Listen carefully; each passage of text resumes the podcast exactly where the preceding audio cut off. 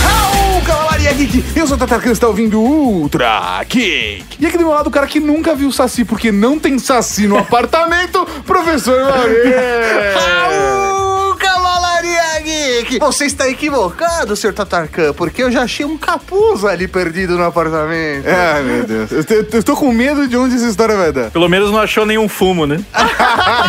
Não, mas ele já levou vários. Temos o prazer de gravar esse programa com esse cara que coleciona sacis, senhoras e senhores, Andrioli Costa. Fala galera, tudo bom? Eu sou Androli Costa, colecionador de sacis, apresento os podcasts Popularium lá no Mundo Freak e o Poranduba no meu próprio site. Confiram lá no colecionadordesacis.com.br. Valeu! E no programa de hoje, Tato, Nós vamos falar sobre ele, a figura mítica, mitológica, ou será real o Saci? mas não agora, Só depois dos recadinho. recadinhos. Recado. Ô, seu Raul, tem recado pra você aqui, hein? Raul? Tem Raul? Tem algum Raul aí? Algum Raul aí? Tem recado pra mim, hein?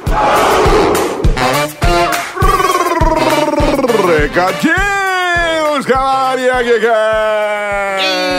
E estamos aqui para mais uma sessão de recadinhos, cavalaria. Exatamente, professor Mauri, e a gente começa com um recadinho avisando vocês que nós sabemos. Nós já percebemos, sabemos antes de todo mundo. Exatamente, infelizmente nós tivemos um problema com áudio na gravação desse programa. É isso mesmo, vocês vão perceber alguns ruídos que não são normais no padrão de qualidade que a gente costuma adotar aqui no Ultra Geek. Mas esse programa está indo ao ar porque o conteúdo está tão legal que excede o problema do áudio. Então nós resolvemos publicar mesmo assim, porque entendemos que a qualidade do conteúdo supera esse defeito. Supera, essa era a palavra que eu queria falar, Maurício. Ah, mas Às quem que vezes- falou? É, foi você.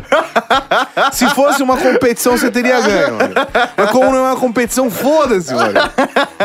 Então, Cavalaria Geek, não adianta mandar mensagem, oh, eu tinha, muita, ru- tinha muito ruído. A gente sabe. A gente sabe. Mas infelizmente a gente não pode fazer nada pra consertar. O que vamos fazer a partir de agora é tentar melhorar esse processo de captação É. do áudio do convidado quando ele não está local. É porque a gente achava que tava ok, tava assim, não deu pra gente perceber isso, então foi realmente algo que é, aconteceu. É isso aí. Mas é isso, superado, vamos aos outros recadinhos, porque Rede Geek está no Spotify. Exatamente, professor Maurinho. Ho- Hoje você pode ouvir o Ultra Geek ou o e-mail show, o update, não importa onde você esteja, em vários agregadores. Você pode ouvir no Spotify, você pode ouvir no Google Podcasts, você pode ouvir no Podcasts do iOS, você pode ouvir no aplicativo da Rede Geek para Android e para iOS. Você pode ouvir em todos os lugares. Mas o mais importante, não importa onde você ouça, dá um joinha, marca cinco estrelas, avalia positivamente. Dá coração. Dá coração. O que der pra fazer, faça pra ajudar a gente a crescer. E melhor ainda, se puder, compartilha com os amigos. É isso aí. Sempre compartilhe os podcasts da Rede Geek com seus amiguinhos. Também queria aproveitar esses recadinhos, Tato, para agradecer a toda a Cavalaria Geek que respondeu a pod pesquisa. Ah, é verdade, professor Maurinho. Saiu a resposta, né? O resultado da pod pesquisa. E vocês foram aprovados.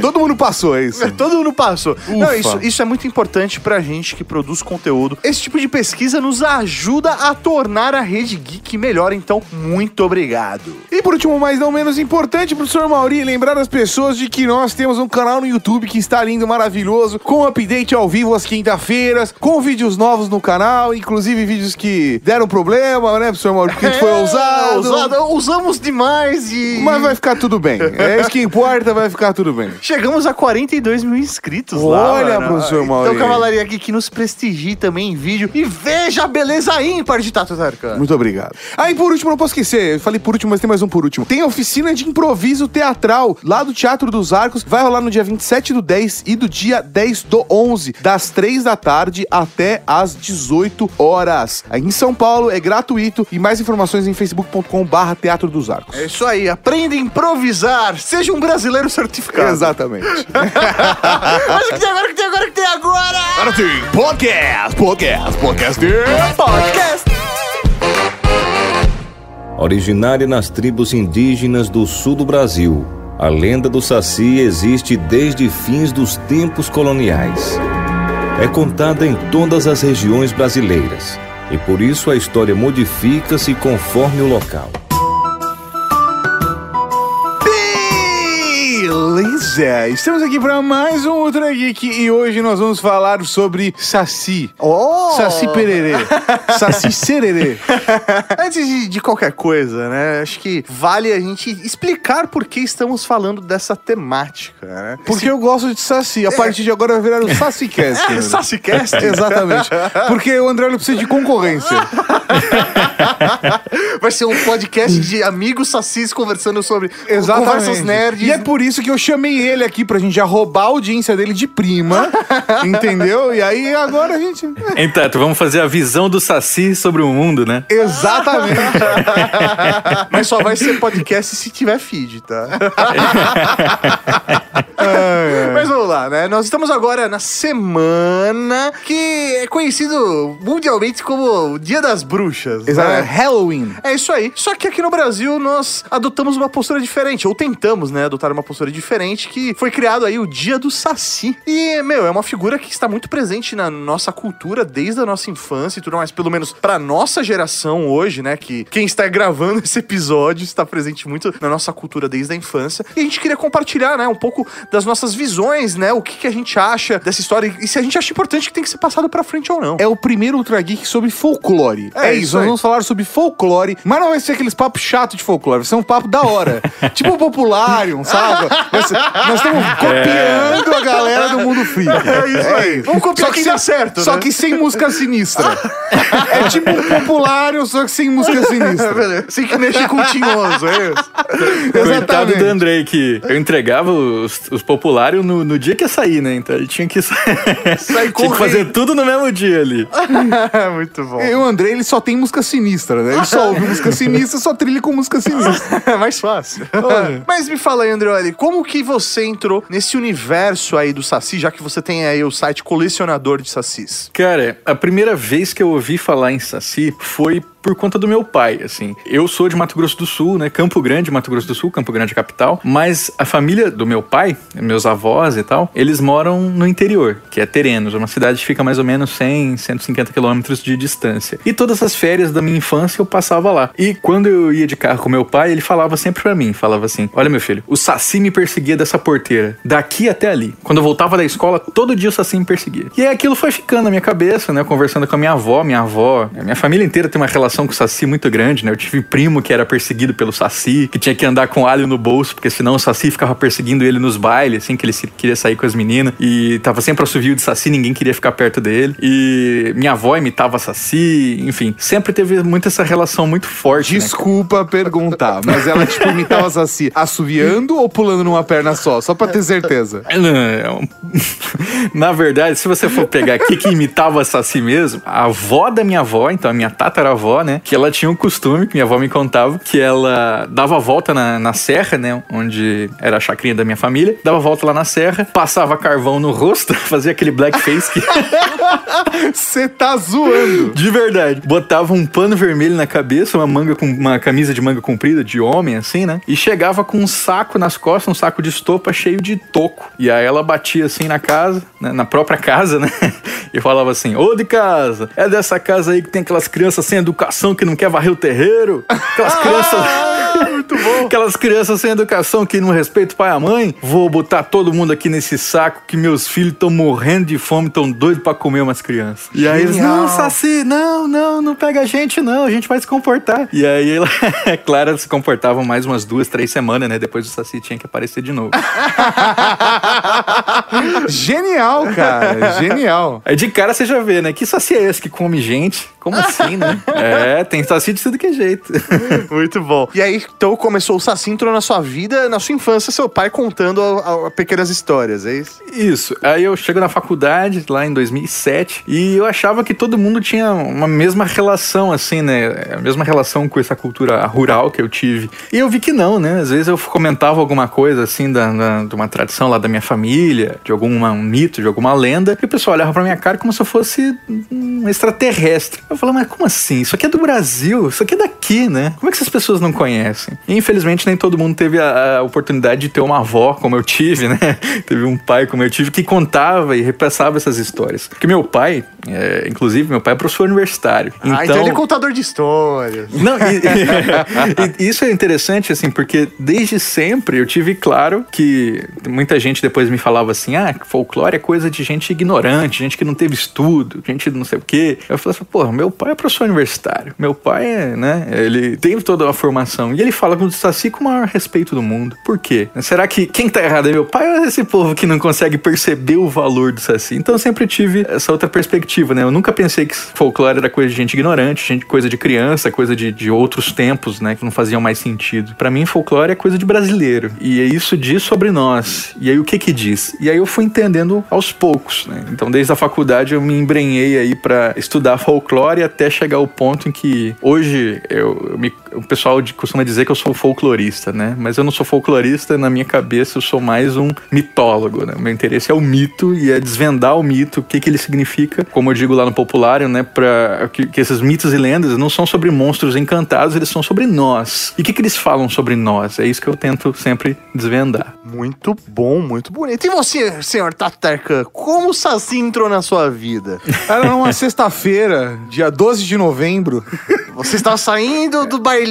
Na, na, verdade, eu acho que assim, obviamente. Tava com alho no bolso também? Isso. pra mim, a história mais marcante, na verdade, não foi com família necessariamente. Óbvio que na família eu ouvi algumas coisas de folclore, mas sempre de uma maneira muito, muito leve, até por conta da condição urbana, sabe? Eu fui criado e nasci tipo, dentro de uma cidade grande, sabe? Eu tava numa... São Paulo, capital mesmo? Grande São Paulo, que, tipo, uhum. já na, época que eu nasci, assim, São Caetano e São Paulo, pra ir de uma cidade para outra, basicamente, assim, literalmente só mudava a cor da luz do poste. Porque, assim, é rua, rua, rua. Não é como a maior parte das cidades brasileiras, né? Que você pega, tipo, você sai da cidade, pega um pouco de mato e aí vai de novo pra cidade. Então, uhum. sempre morei muito em centro urbano. Só que, obviamente, meus avós eram da roça, então eu ouvi algumas coisas deles. Mas o que marcou de fato para mim foi quando eu era escoteiro. E ah, aí, claro. no escotismo, uma vez eu tava no acampamento em Camanducaia, lá onde aconteceu um monte de coisa. Por vi disco voador em Camanducaia, saca? Coisas bizarras aconteciam naquela fazenda em Camanducaia. Mas, em uma das noites, eu estava sentado em volta de uma fogueira e uma das pessoas começou a contar histórias do folclore. Só que aí, para mim, o folclore se conectou de uma forma completamente diferente que tinha se conectado antes. Eu acho que você contar histórias do folclore, falar sobre mito dentro de uma sala de aula ou dentro de um prédio, dentro de uma casa, não tem a força, principalmente do folclore brasileiro, muito conectado com a natureza, a força da natureza. Quando uhum. você fala isso no meio do mato, sentado ao relento, com uma fogueira no meio, é uma outra coisa. Principalmente à noite, sabe? Você sente à noite, no meio da mata, você sente uma força da natureza de um jeito que você não, não, não consegue imaginar só alguém contando a história, sabe? E aí essa pessoa tava contando histórias, contando não sei o que lá. E aí ele, tipo, fez uma brincadeira do tipo, ah, não, porque se você assobiar pro Saci, ele responde. E ele assobiou, e alguém respondeu, obviamente. e, velho, foi do caralho. E assim, não, é, não tinha ninguém, mas moleque ali no grupo, sabe? Uma galera já de, tipo, 16, 17 anos. Uhum. Só que foi, tipo, foda. Impactante. Foi impactante. Tipo, caralho.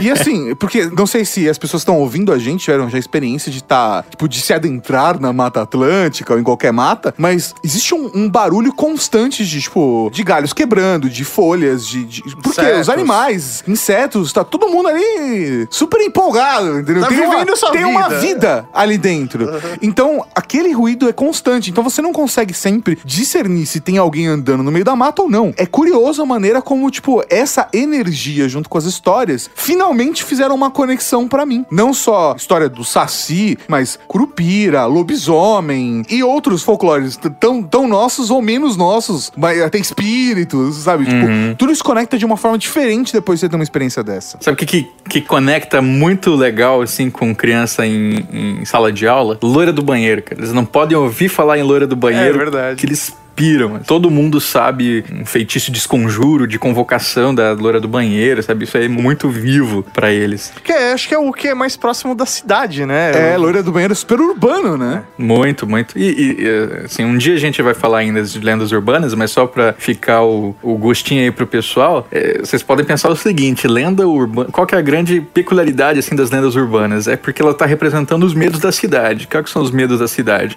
É, estupro, é, parricídio, sabe? Violência familiar. É, tudo isso muito forte. As lendas urbanas estão carregadas disso. As loiras do banheiro, a maioria delas foram são lendas de meninas que foram estupradas e mortas dentro da escola, sabe? E são alunos de 10 anos de idade contando isso. Ah, a menina foi estuprada, não sei o quê. Lá em Mato Grosso do Sul, a, a mulher do algodão, né? Que é a versão da loira do banheiro que a gente tem, ela. Que faz alguma... sentido porque ela tinha normalmente Al- algodão, algodão no nariz. no nariz. Eu não sei porquê, né? Assim, é, é- É, não, é muito pior, cara, porque lá é, a prefeitura fez um evento uma vez, né, que é, as crianças tinham que, nas suas escolas, elas coletavam é, lendas e faziam é, bonecos mamulengo pra desfilar. E um dos bonecos era uma mulher do algodão, que ela tinha é, o algodão no nariz, sim, mas também no seio, porque o seio da menina, depois que ela foi estuprada, tinha sido arrancado e colocado Caraca, velho! é, algodão lá. E isso eram crianças desfilando com esse boneco, tá ligado? que é assustador, Porque cara. Isso eu, eu imagino isso- que a visão não seja tão assustadora quanto contar Sim, com tanta sim, descrição, sim. mas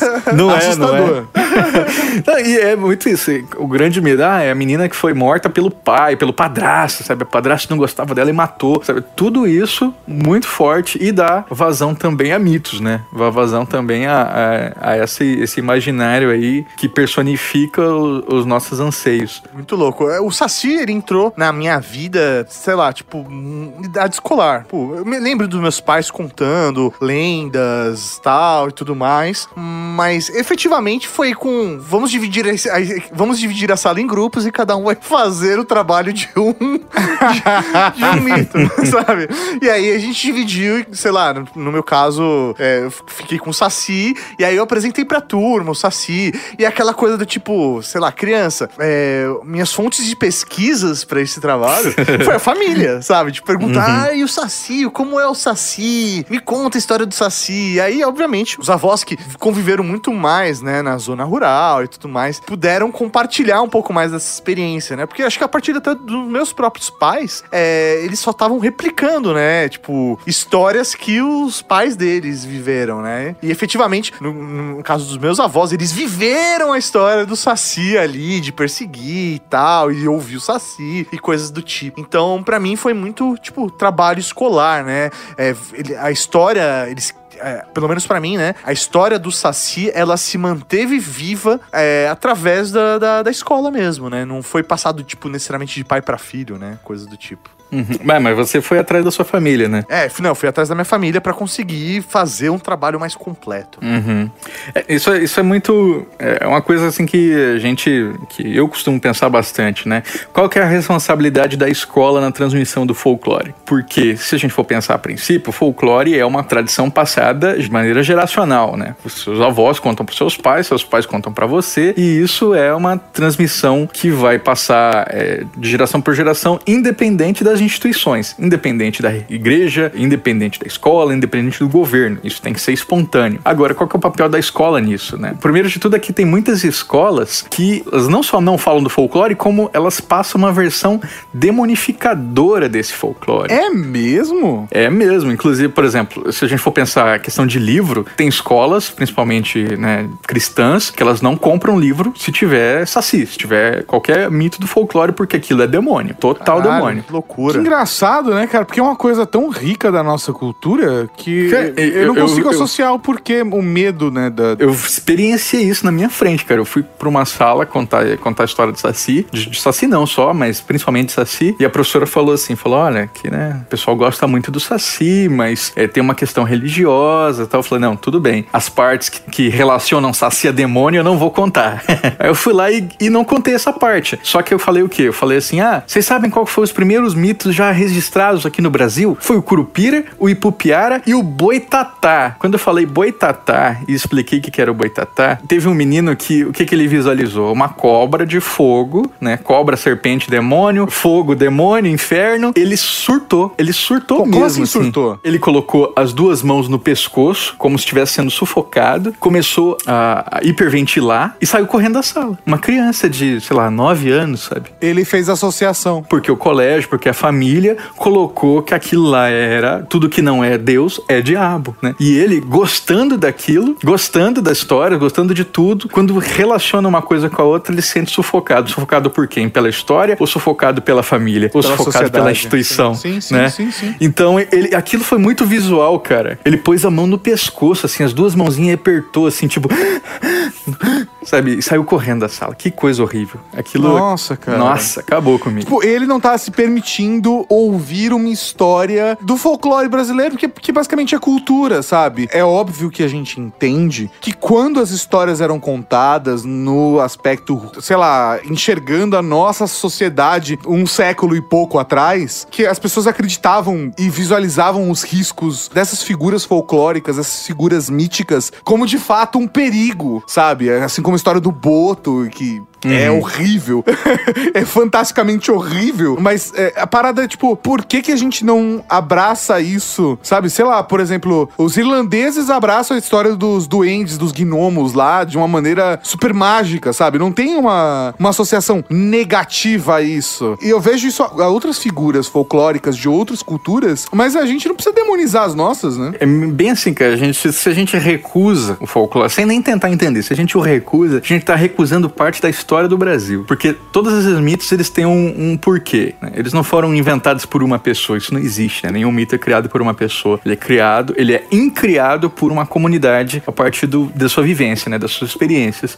Então, quando a gente ignora isso, pensa assim, ah, não vamos falar de Saci, Saci é demônio, abafa toda a história de Saci. A gente tá ignorando nossa história de- de- da escravidão, a gente tá ignorando trocas culturais que não foram dadas de maneira pacífica, mas sim violenta, né? Uma hora, daqui a pouco a gente vai chegar na história da perna do Saci, por exemplo, que isso aí vai deixar muito claro o que eu tô falando. Então, tem muita coisa ali que a gente pode levar pra escola para discutir para além do mito, né? Que acaba sendo ignorado se a gente tem esse preconceito inicial com as figuras folclóricas.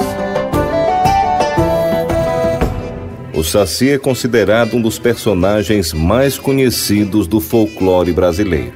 Ele se diverte fazendo brincadeiras com os animais e com as pessoas. As principais travessuras são trançar os cabelos dos animais, fazer sumir objetos e ainda assobiar para espantar os viajantes. Reza a lenda que costuma atrapalhar o trabalho das cozinheiras, trocando os recipientes de sal e açúcar ou fazendo queimar a comida. Como toda história, tudo tem uma origem. Então, gostaria de saber de você, senhor Andreoli, por favor, conte-nos a origem do mito, como ele surgiu aqui no Brasil, ou se é brasileiro até, né? Só deixando claro pro pessoal, né? Quando a gente vai trabalhar com origem de mito, nunca é uma coisa só. Um mito ele sempre surge a partir de muitas coisas, né? É que nem origem de comida, saca? Não, É. porque veio daqui, veio dali. Mas que tinha um prato aqui que era parecido com aquilo, um Isso. prato ali que era parecido com aquilo, e aí ferrou. Por exemplo, por isso que o nosso camarada lá, Leandro Narlock, faz uma péssima leitura de Câmara Cascudo para dizer que a feijoada é um prato que foi copiado da França, né? Por causa do cassoulet. Quem come cassoulet e come feijoada sabe que, pô, uma coisa não tem nada a ver com a outra. Tem similaridades, né? Mas, enfim. Qual que é a moral do Saci? né? É o seguinte. Entre os indígenas Guarani do sul do país, é, pegando também, né, Argentina, Paraguai, enfim, havia um duende, no século XVIII, chamado Jaci Jaterê. Jaci, em tupi, Guarani, significa lua. Jaterê significa fragmento. Ele, então, era o fragmento da lua. Por isso, como era esse duende? Ele era branco, cabelos loiros. Ele era branco, cabelos loiros como um europeu? Não, ele era branco como a lua, né? Pálido como a lua, é, dourado, né? Como, como às vezes ela se aparece no céu. Por isso ele era o fragmento da lua. E o seu objeto de poder, diferente do Saci, que é o gorro vermelho, era um cajado dourado. E, Bonito. é, e, o- e o Jaci de Aterê, ele é muito diferente, né? Ele, ele ainda é um mito vivo é, nessas regiões. Então, por exemplo, no Paraguai, de Aterê é muito forte, na Argentina também. E, e, como é que ele é? Pensem o seguinte: a lua não tem toda a relação com o feminino, né, com a menstruação, enfim. Então, como ele é o fragmento da lua, o de Aterê ele tem poder sobre as mulheres. Ele seduz as mulheres, arrasta elas por mato, abusa delas, né, às vezes engravida, como se fosse o boto cor-de-rosa. E se ele beija uma dessas mulheres, a mulher enlouquece.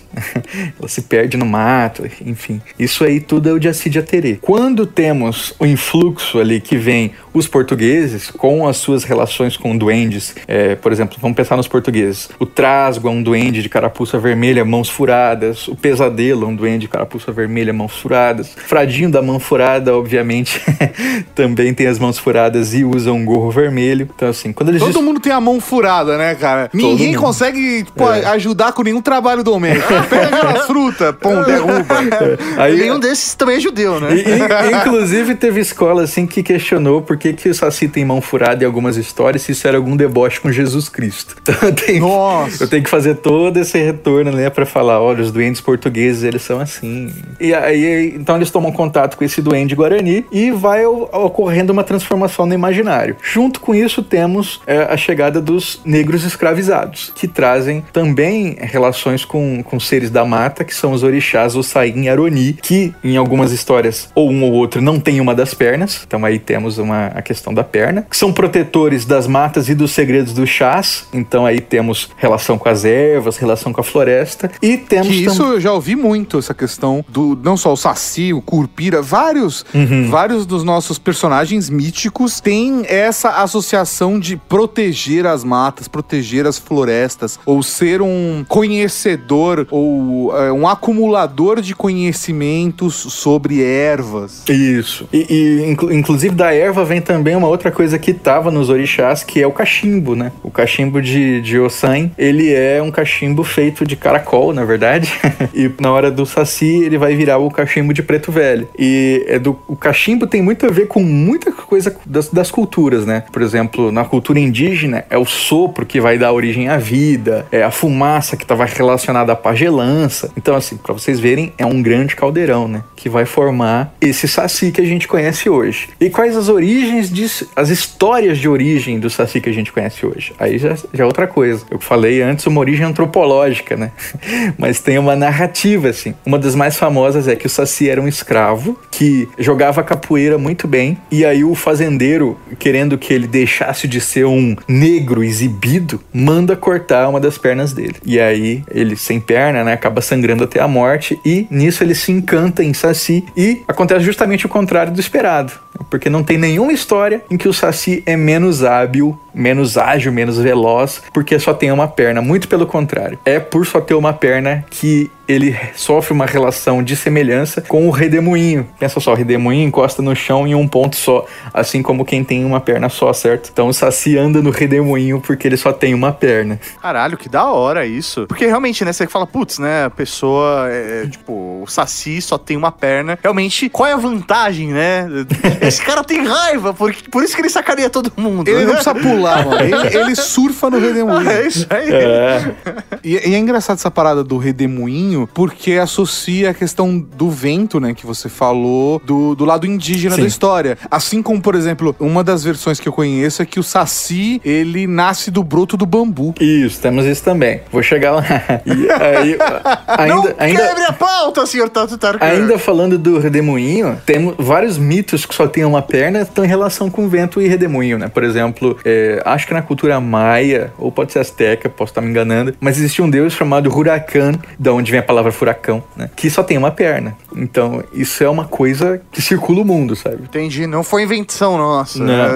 É, é, muito louco isso, né? Assim como, sei lá, mitos e tal e tudo mais. Mas até invenções, né? Meio que é um consciente coletivo trabalhando aquela questão. E, obviamente, em várias partes do mundo, ao mesmo tempo, pessoas vão estar tá fazendo a mesma coisa, né? Parece que a, a humanidade se conecta aos aos mesmos símbolos ou a símbolos parecidos, independente da, da cultura onde essa pessoa tá, né? É isso, a gente costuma dizer que as imagens, elas não podem ser criadas, elas são deformadas. A gente vai deformando as imagens até elas ganharem uh, formas que são muito próximas, que circulam o mundo assim de maneira muito semelhante. E aí eu ia falar também uma outra origem do Saci, que é assim, que dizem que ele era um escravo também, que estava preso a grilhões, e ele arranca essa perna que está presa a grilhões por vontade própria e salta em direção à mata para é, para ser livre, acaba morrendo também e se encanta em Saci. E por que que a gente tem esse tipo de história, né? Para mostrar que, enfim, o Saci é um mito de liberdade. O que ele quer é ser livre. E essa liberdade, ela não vem sem sacrifício. Ele arranca a própria perna para poder escapar, né? Então, assim, uma coisa que o Saci conecta muito com a gente é o que que a gente está disposto a fazer, o que que a gente está disposto a sacrificar para ter essa liberdade que o mito nos convida a ter, né? Então, isso é uma coisa que eu acho que é muito forte no Saci, por isso que ele se mantém ainda hoje um dos maiores mitos brasileiros. É curioso, porque é, essa parada, né, toda essa origem, né, que você tá relacionando ao Saci, né, até relacionando com outras culturas, a origem que chegou para mim estava é, relacionada, tipo, à escravidão. Então, para mim, tipo, o fato de ser um, um garoto, negrinho, um negrinho, negrinho era tá? o termo que era apresentado. Tipo, é, para mim realmente sempre ficou vinculado à escravidão de alguma forma. Então, meu, Uhum. muito louco isso. E aí você falou do bambu, né? O bambu também vai sendo, vão sendo influxos. Vocês conseguem ver que a gente não pode, como eu disse antes, não pode fazer, ah, surgiu assim, é assim, só tem essa versão. É tudo. E qual que é a verdadeira? São todas. né? Porque se o povo acredita, aquilo vale. Então, é, toda essa, essa relação é, vegetal do saci, isso é, ele nasce do sétimo gomo do bambu, do taquaruçu, nas noites de tempestade, quando esse bambu estoura. Ele vive durante 77 anos e ele morre é, e se transforma em orelha de pau, que são aqueles cogumelos que ficam no toco das árvores que estão em decomposição. Sim. Isso foi escrito é, pelo Monteiro Lobato, né? Isso não tinha nenhuma narrativa antes que dizia que o Saci, quando morria, virava orelha de pau. Isso apareceu pela primeira vez em 1921 no Sítio Pica-Pau Amarelo, no livro O Saci. Mas ficou tão forte essa história que hoje muita gente conta como se fosse realmente uma narrativa folclórica. Então eu posso dizer que não é. Ah, não, Posso- virou, né? né? Virou, virou. E isso acontece muito. Quando a literatura ela é muito forte, ela desvincula da autoria e entra pra cultura popular. Meu, que da hora. Você contando isso, me veio uma lembrança agora da minha infância, passeando com, com meu avô, assim, tipo, no interior tal, né? E aí tinha justamente esses ah, troncos de árvores caídos e tinha essas orelhas, né, de cogumelo e tal, né? De. Porque, né, aquele material tá em decomposição e tudo mais. E aí o meu avô, tipo, olha, tem saci aqui na região, sabe? Ele brincando com isso, sabe? Caralho, que da hora isso. Tipo, porra, que lembrança Você gostosa. teve uma lembrança agora de associação. Ou porque de fato o Saci soprou na sua orelha. Né? Isso foi muito também do, do, do que me deu vontade de fazer o primeiro trabalho de Saci com o blog, né? Que eu postei uma foto no Facebook aqui da cidade que eu tô morando hoje, que é São Leopoldo, Rio Grande do Sul, e era a rua principal com vários tocos cheios de orelhas de pau. Aí eu falei assim: ah, São Leopoldo é um cemitério de sacis. E aí ninguém entendeu. eu falei, porra, como que ninguém entendeu? É, Acho que eu preciso ter um, um- um espaço onde eu possa contar essas histórias para as pessoas poderem entender de onde que vem, né? Isso foi um dos ganchos também para eu criar depois o blog. Tem mais uma coisa, o pessoal do norte sempre me cobra quando eu vou falar de Saci, eles falam assim: "Ah, você não fala da Matinta, você não fala da Matinta". Vou falar da Matinta então só para pontuar. Matinta? Isso, porque assim, lembra que eu falei, o, o Tato começa o programa falando assim, ah, vamos falar do Saci Pererê, do Saci Sererê, lembra? Vocês Sim, vocês começam sim. falando várias versões. Percebam que é muito próximo, né? Pererê, Sererê, se vocês pegam ali o inquérito do Saci escrito pelo Lobato, é, a gente vai encontrar vários nomes de Saci que também que são todos assim. Pererê, Sassurá. Se- Pererê, Sererê, Taperê, Taterê, Pereira, Sassurá, exatamente. Por que, que é tão próximo? Bom, uma das origens do nome Saci Pererê seria onomatopeica. É o barulho do canto de uma ave que faz um assovio que se parece com Saci Pererê. Né? Ou Tipo um bem TV, só que Saci Pererê. Olha só! a gente escuta e escreve, né? E uma dessas aves, no centro-oeste, é, especialmente, é o peixe frito pavonino, que ela é também chamada de saci. E no norte do país, Qual, qual que é o nome? peixe frito pavonino. É um... Peixe. Mas é um prato ou é um. Eu não entendi essa. É, peixe frito é o nome do passarinho. Ah, é um passarinho. É um passarinho, chama peixe frito. Ah, isso é muito confuso, cara. É tipo meu irmão que tinha um porquinho de pelúcia, ele chamava de hipopótamo. Eu não, eu não consigo lidar com isso. Aqui, aqui tem uma cerveja que chama Fat Bull. A logo é um porco, mas ela foi dada por causa do cachorro, que é um pitbull. É confuso. É, continua, o peixe frito. Isso, o peixe frito, que é um passarinho, não é um prato de peixe frito, né? Ok. Ele tem um assovio que as pessoas dizem que foi uma das origens do nome Saci Pererê. E no norte do país, um outro pássaro que ocupa essa função, que é a tapera naévia, o nome científico, o nome dele mesmo é Matinta pereira. E a Matinta, ela tanto dá origem a um mito próprio, que é o mito da Matinta pereira, uma bruxa, um pássaro bruxa que cobra favores das pessoas, né? Então, se você, sei lá, Matinta canta, você escuta aquele canto de mau agouro, vo- você vai ter azar, alguém da sua família vai morrer, a menos que você ofereça fumo pra ela. E aí a Matinta vai deixar sua família em paz. Critica não, Mauri, da tua família. Pereira. ou, ou, né, do, do Matinta Pereira também vem o canto que pode ter sido uma das origens pro nome Saci Pererê, né? Tanto que até fazem essa brincadeira, né, de Pererê com Pereira, uma, uma forma como os portugueses tentavam entender a língua geral em Engatu, né, que com- trazia muito dessas línguas indígenas. Então, por isso é, é tão confuso, né? Mas é esse grande caldeirão que vai formar o Saci, tanto no nome quanto nas origens. Além de suas travessuras, é importante notar que o saci tem domínio das matas e por isso possui outra função denominada farmacopeia. Assim, o saci é o guardião das ervas e das plantas medicinais. Ele conhece suas técnicas de manuseio e preparo, bem como de sua utilização acerca dos medicamentos feitos a partir de plantas. A partir disso, em muitas regiões, o saci é considerado um personagem maléfico. Wow.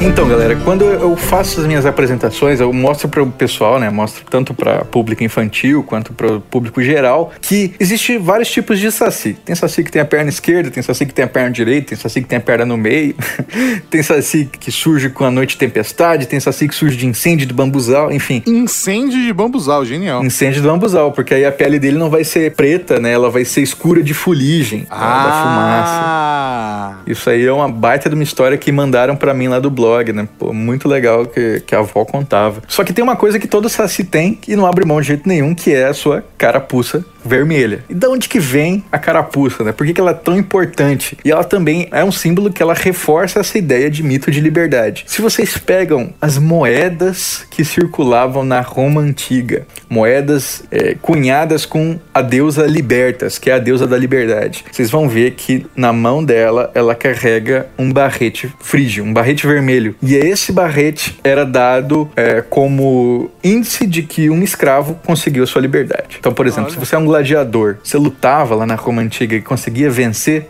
a sua liberdade, os gladiadores eram todos escravos, né? Você passava a andar na sociedade como um cidadão usando um barrete vermelho. Da hora! Isso é tão forte, cara, que o barrete vai ser usado como símbolo, por exemplo, na Revolução Francesa, na Guerra Civil Americana, de grupos que queriam trazer essa ideia de que não, nós estamos lutando pela liberdade, vamos usar barretes vermelhos. É assim, engraçado porque eu sempre achei, sempre confundi, porque o Curupira e o Saci se interconectam em algumas histórias, sabe? Do Tipo, ah, eu sempre gostei de imaginar o Saci com cabelo vermelho, porque Cabelo? faz muito mais sentido.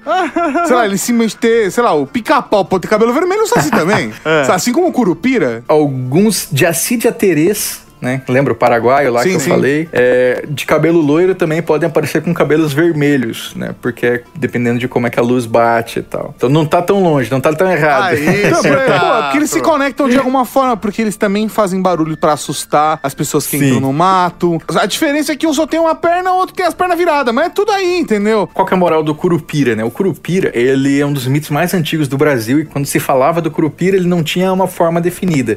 Não tinha essa forma que a gente diz hoje, né? Que é um um normalmente é um índio com os pés virados para trás, ou um indígena, né, com os pés virados para trás. Ele era um espírito sem forma. E ele vai ganhando essa forma a partir das histórias também dos europeus, né, que os europeus tinham assim, ah, eu ouvi dizer que lá na, nas Índias Orientais tinha um monstro que era assim assado, não sei o que. Então assim, pelo influxo do imaginário de criaturas da mata, o curupira ganha essa forma que a gente conhece hoje, que é um ser com os pés virados para trás, porque assim ele consegue enganar o caçador e fazer com que ele se perca na mata. O que, que o curupira faz? ele é um mito da, da, regulação da relação do homem com o meio. Ele não é dono da mata, mas ele cuida dela. Então, assim, você pode caçar, você pode né, derrubar uma árvore, desde que seja com respeito, desde que seja, assim, eu vou matar para comer, eu vou fazer, é, por necessidade.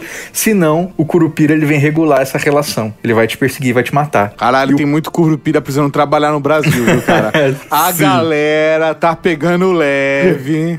tem que dar um toque pro sindicato dos curupira. O trabalho Sim. precisa voltar a ser feito. E, e perceba assim, como é, tem semelhança, mas qual é a grande função do do mito do Curupira? É essa regulação. A função do mito do Saci é outra, né? O mito do Saci ele vai estar tá falando com esses desejos que a gente tem de superar o poder, né? O poder instituinte, a liberdade, enfim. Tava falando para vocês da questão da carapuça. Vocês já devem ter ouvido que... Se a carapuça serviu, né?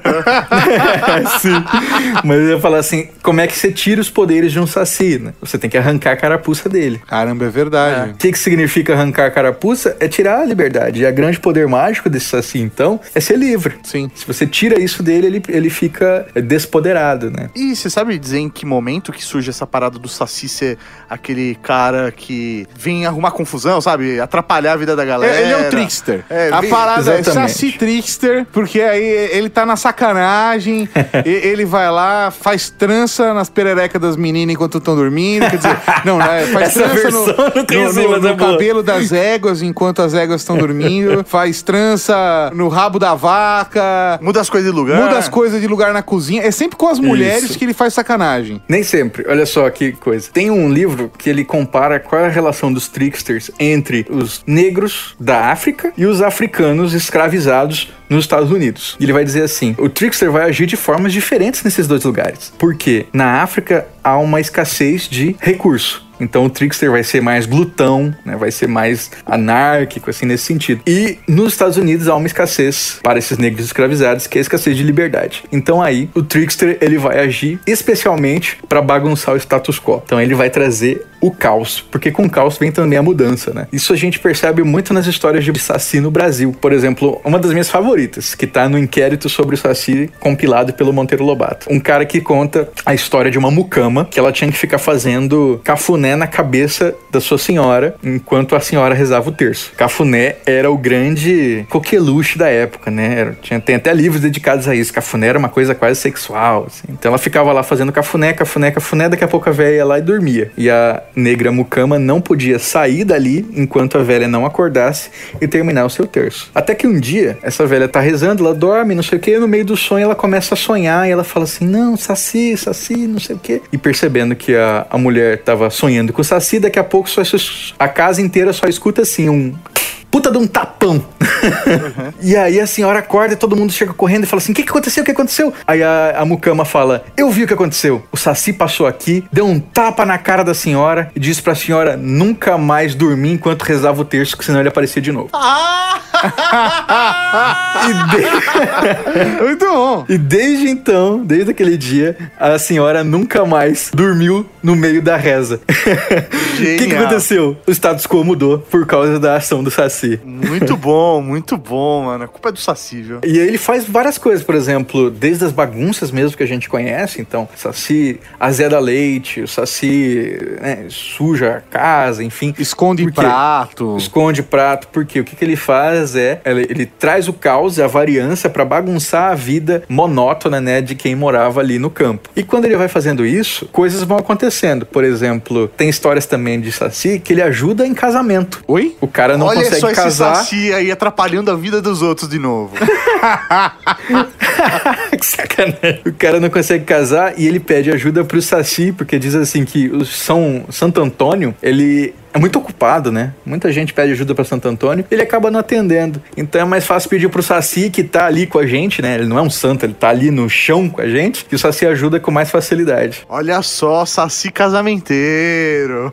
Por isso que eu não gosto, assim, o pessoal costuma dizer, ah, Saci é um mito racista, né? Tem até um, um folclorista que ele faz uma mega interpretação racista, é o José Teixeira. Ele escreve assim: os duendes negros, Saci, Negrinho do Pastoreio, Romãozinho, eles, como você consegue pedir para eles fazerem coisas para você, por exemplo, encontrar uma coisa que você perdeu, enfim, ele diz que esses duendes negros, eles refletem uma das principais características do povo negro, que é a de ser servil. Olha que Nossa, filha da puta. nunca tive essa leitura Sim. do Saci. nunca. Muito pelo contrário. Tipo, é uma força incontrolável da Sim. natureza, sabe? Assim como ele é associado ao vento, sabe? A- Sei lá, do trickster mesmo, de- de fazer sacanagem, de Exatamente, praticar exatamente. o caos. Eu sempre visualizei ele como uma força incontrolável da natureza, não como algo servil. É porque a única coisa que você- você consegue pedir pro Saci encontrar coisas pra você, se você ou toma a carapuça dele, isso é, tira a liberdade dele, né, e, e manda, ou se você o tortura usando uma magia simpática, uma simpatia, que é basicamente você pegar um, um pedaço de grama e essa grama você vai dando nós nela e cada nó que você dá é um nó no pinto do Saci.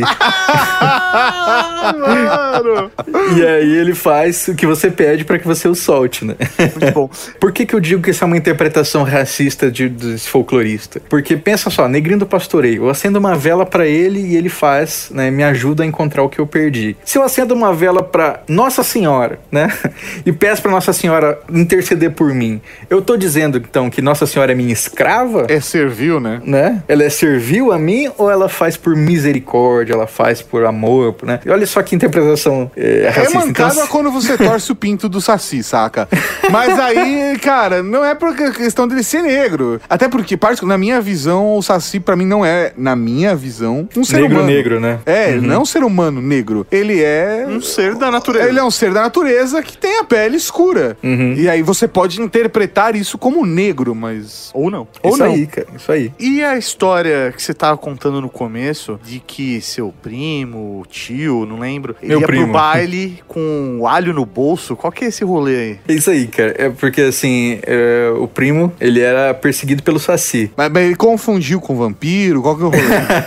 Né, então, onde ele ia, o Saci ia atrás e ficava assoviando. E por isso todo mundo ficava com medo, ninguém queria ficar perto dele. Você tá zoando. É, e- inclusive na cidade, assim, não é só no mato. Quando ele ia pra Campo Grande, o Saci ia atrás. Ah, isso meu pai já confirmou, meus tios já confirmaram. Eles falaram assim: ó, só não grava isso não, que ele vai ficar sem graça. Então, por isso eu não falo o nome era. dele.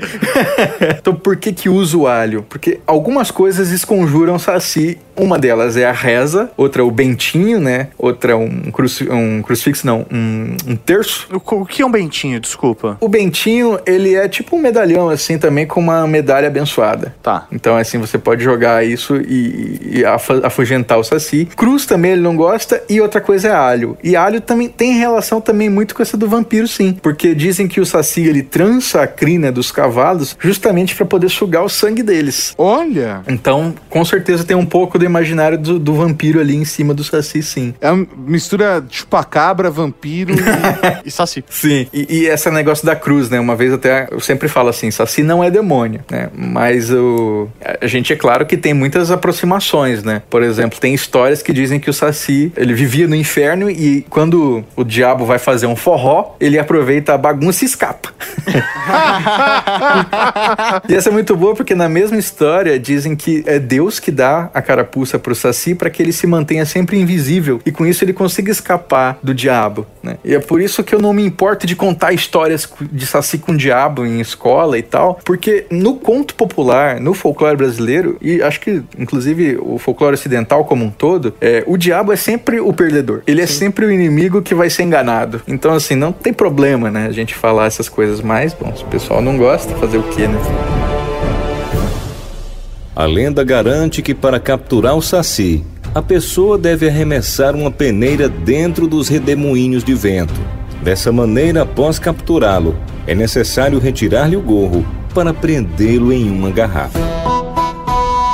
Contar uma história aqui de que o Saci não era tão bonzinho, né? Como esse que ajuda no casamento, que ajuda no não sei o quê. Uma das primeiras apresentações que eu fui fazer, eu, eu fiz um curta de Saci, né? E juntei com vários outros e montei uma programação de cinema, assim, só com filmes de Saci. E aí eu levei numa cidade do interior, lá em Mato Grosso do Sul, que é Três Lagoas, e a funcionária da prefeitura que tava lá pra acompanhar, no meio ela olhou assim, né, ouviu uma coisa na tela que incomodou ela e saiu correndo, né? Eu não entendi o que, que tinha acontecido. No final a gente foi jantar e aí ela chegou pra mim e pediu desculpa e falou assim: "Ah, André, desculpa, não consegui ficar na sua apresentação, porque quando eu ouvi o assovio do Saci, eu lembrei de uma história eh, que aconteceu comigo na infância assim que me traumatizou demais". Eu, nossa, mas o que que aconteceu, né? Ela falou assim: "Não, quando eu era criança, meu pai chegava muito tarde em casa, então quando ele entrava em casa, ele dava um assovio pra mostrar que chegou. E eu assoviava respondendo pra ele saber que eu tava acordado e meu pai vinha, me dava boa noite, conversava um pouco comigo depois ia dormir. Isso durante muito tempo. E aí um dia eu escutei esse assovio, achei que era meu pai, mas não era meu pai. Ela assoviou e o assovio que veio de resposta não parou mais. E ela começou a ouvir aquele assovio sem parar, e sem parar, e sem parar, e sem parar. Ela não conseguia dormir. E diz que durante uma semana ela ouvia aquele assovio incessante na cabeça dela. Ela tava enlouquecendo, ela não conseguia dormir. E aí ela contou pra família, a família levou em médico, levou em não sei o que, e aí ela levou numa benzedeira. E a benzedeira falou que ela tinha assoviado, o Saci tinha respondido, e o Saci achou que ela tava provocando ele e começou a perseguir ela. E aí o Saci tava assoviando pra deixar ela doida. E ela só conseguiu, a benzedeira só conseguiu tirar o Saci dando uma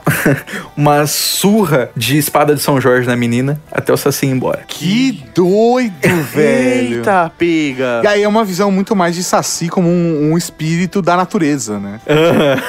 que maluco. Isso, cara, ela contou pra mim e foi muito vivo, sabe? É uma baita de uma história. Mas daí ela parou de ouvir o, o Saci, o assovio? Aí ela parou. Mano, muito da hora isso. Muito da hora. Aí ele já tá tentando colocar Ah, as não. músicas sinistras aqui agora. Já.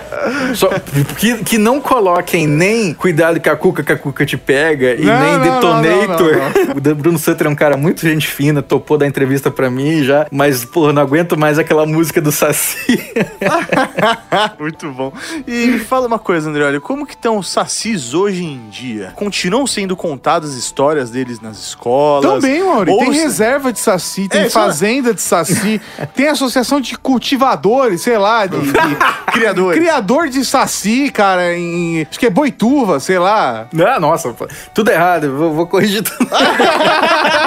faça isso, faça isso. Boiçucanga, quis dizer, boiçucanga. A gente tem eh, duas associações, né? Temos a Associação Nacional dos Criadores de Saci, que fica em Botucatu. Botucatu, boituva, boiçucanga. É, é tudo bom. Belzão, né? Isso, Belzão. Tudo bom, igual. né? E temos a Sociedade dos Observadores de Saci, que fica em São Luís do Paraitinga. As duas, então, no interior de São Paulo. Muito bom. Observadores de Saci.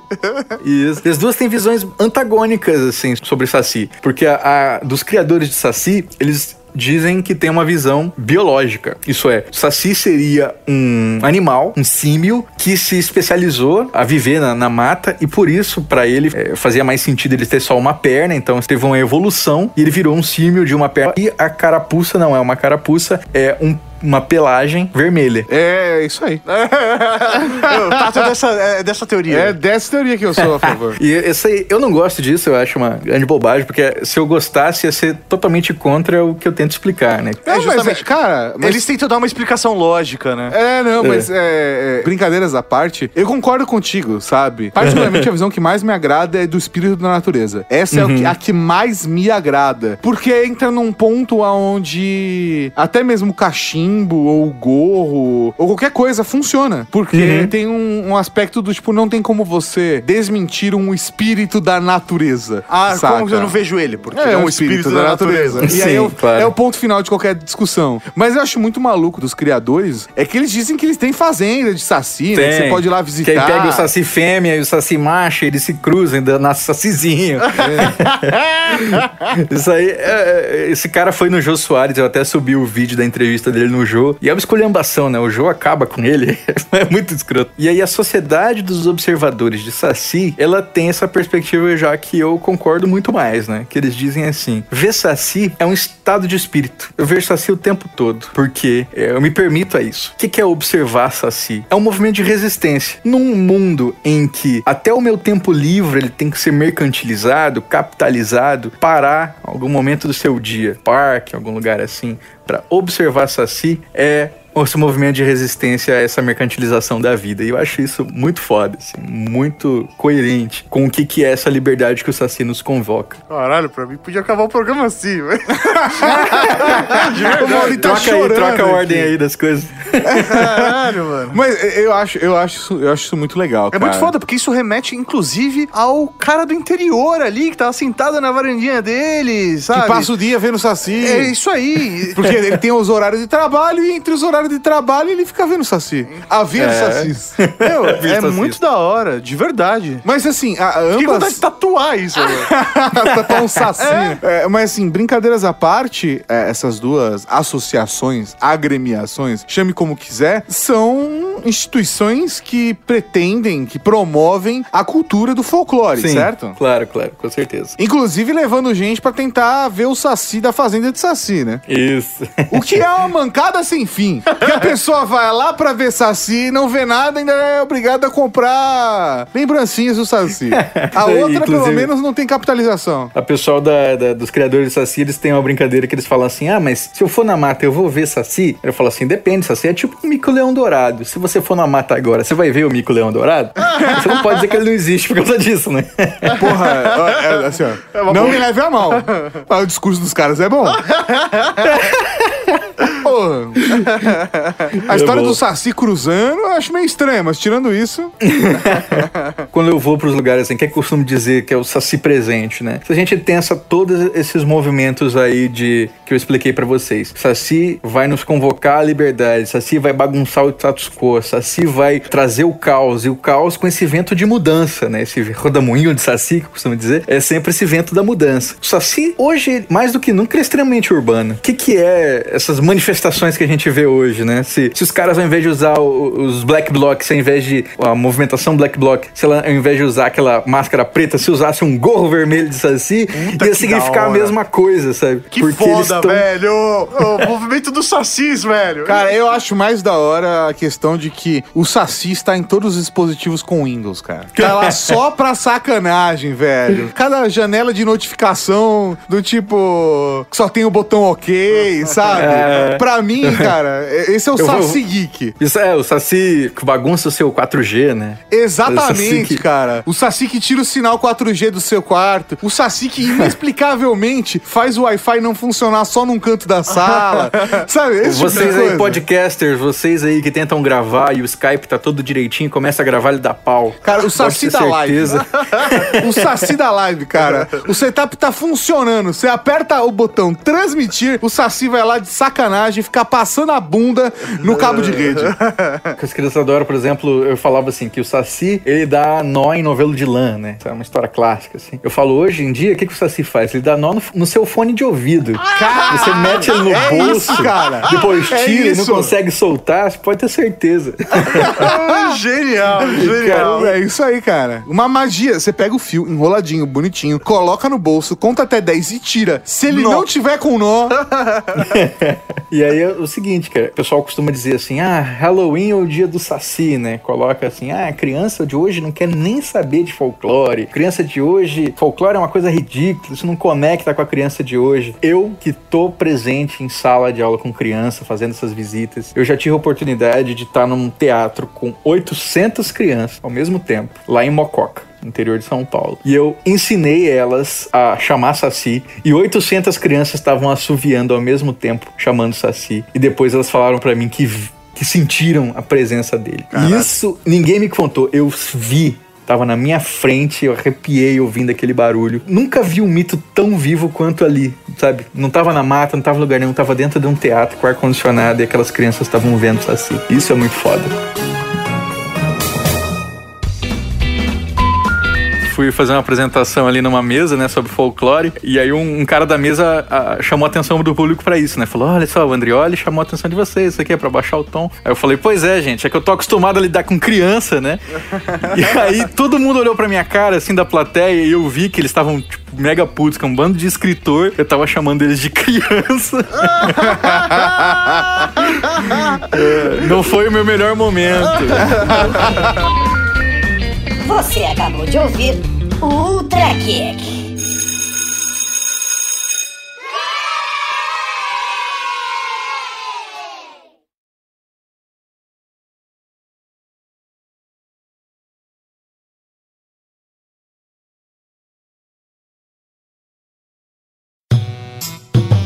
O mais da hora, cara, é, é que assim, a, a cultura do Halloween chama atenção porque tem doce, né, velho? Aí é foda, né, cara? Se o Saci parasse de trançar fone de ouvido e começasse a dar doce pras crianças, porra, velho. Saci ser o rolê, O, cara. ca- o Saci é da travessura, né? O Saci é da travessura, ele não é do, da, da gostosura. É, velho. Ele é o da travessura, né? Da gostosura. Muito Às vezes algumas travessuras são gostosas.